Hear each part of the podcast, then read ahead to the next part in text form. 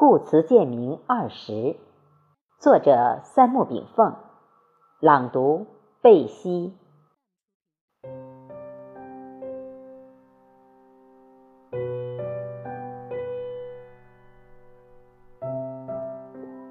父阴抱阳，充气为和，俯仰天地之间，超然物意之外，太极之妙在于父阴抱阳。万物之生在于充气为和。老子《道德经》二十八章有言：“知其雄，守其雌，为天下溪。为天下溪，常德不离，复归于婴儿。知其白，守其黑，为天下士。为天下士，常德不特，复归于无极。”我们从该章中可以观出，阴阳对立之事物，不管是雄雌还是黑白，其德犹如婴儿，具混沌未开之象；其势则归于无极，阴阳合二为一。《易经》系辞上传曰：“易有太极，是生两仪，两仪生四象，四象生八卦。”八卦定吉凶，吉凶生大业。从中看出，无极是《道德经》中老子提出的概念，太极是《易经·系辞传》中孔子提出的概念。那么，什么是无极？什么又是太极？太极无极之间，极与阴阳之间又是什么关系呢？因为这些概念同时又是宇宙本体的化名或代称。与道教所言的道、佛教中的佛性、基督教中的上帝、伊斯兰教中的真主等宇宙本体称谓一样，都是创生宇宙万物又无处不在的宇宙本源。《道德经》四十二章言：“道生一，一生二，二生三，三生万物，万物负阴而抱阳，充气以为和。”这里的道就是无极，这里的一就是太极。无极就是宇宙本体，就是宇宙最原始的本性状态，也是宇宙的本来面貌，也是宇宙万物的灵时尚未动念的状态。佛教中让人参悟的佛性，就是无极之原始状态，就是我们不起一念前的状态。但很多佛教初参者往往参悟到阴阳，参悟到太极中的阴阳合一为止，却很难参悟到无极中的不来不去、不生不灭之状态。什么是太极？太极就是从无形无相、无来无去、无增无减的无极状态，发展到混沌未开的阴阳一合状态。也就是生成万物前的本源状态。太极与阴阳合则为一，分则为二。阴极阳复，阳极阴复，阴阳变化不出太极。宇宙的运动规律正是通过太极中阴阳的变化体现出来。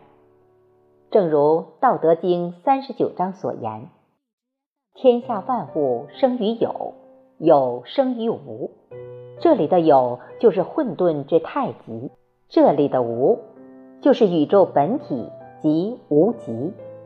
然而，整个宇宙仅仅只有一个无极，只有一个太极阴阳变化的万物共同遵守的宇宙规律。整个宇宙其实就是一团能量，在根据一定程序分分合合，或稀或密，而这团能量变化。随宇宙念时在波动，这就是佛教经典《金刚经》所言的一和相。从广袤之语再回到我们体内，如果将中医文化与佛学文化结合阅读，就能悟入生命的微妙深处。宇宙灵识在我们这个生命中，主要体现在五神与六识上。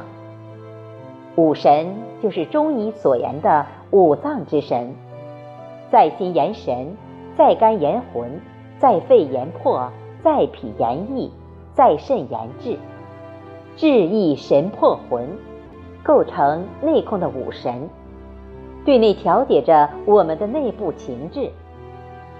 六识即心经所言的眼识、耳识、鼻识、舌识、身识、意识，这是我们生命向身外世界伸出的六只触角，它们分别承担着不同的任务，用见闻觉知的能力对外调节着我们与外界的关系。我们这期生命就是靠五神主内、六识主外，相互依存。共同形成了这个灵动的天人合一的体系，掌控着我们的精神状态，体现着我们的意志，指引着意识的方向。而我们的中枢神经、大脑、五脏、四肢、五官、六腑、两界等等，仅仅是完成这期生命历程的一次性工具而已。世界上除了宇宙本体。及万物运行之道、自然规律之外，没有一物是固定不变的。大千世界万物万象随着心识不断变化，佛教称之唯心所现，唯识所变。通过这些，我们很容易理解《金刚经》之名言：“凡所有相，皆是虚妄。”老子《道德经》将这些描述的更是清清楚楚。老子将宇宙本体称之曰道，也即《易经》中的无极，即佛家之佛性，基督之上帝，回教之真主。它无形无相，无处不在，不生不灭。它创生万物，又消灭万物。它迎之不见其首，随之不见其尾。而太极阴阳的运动规律，在《道德经》二十五章则清晰表达为：有物混成，先天地生，地系料兮，独立不改，周行而不殆，可以为天下母。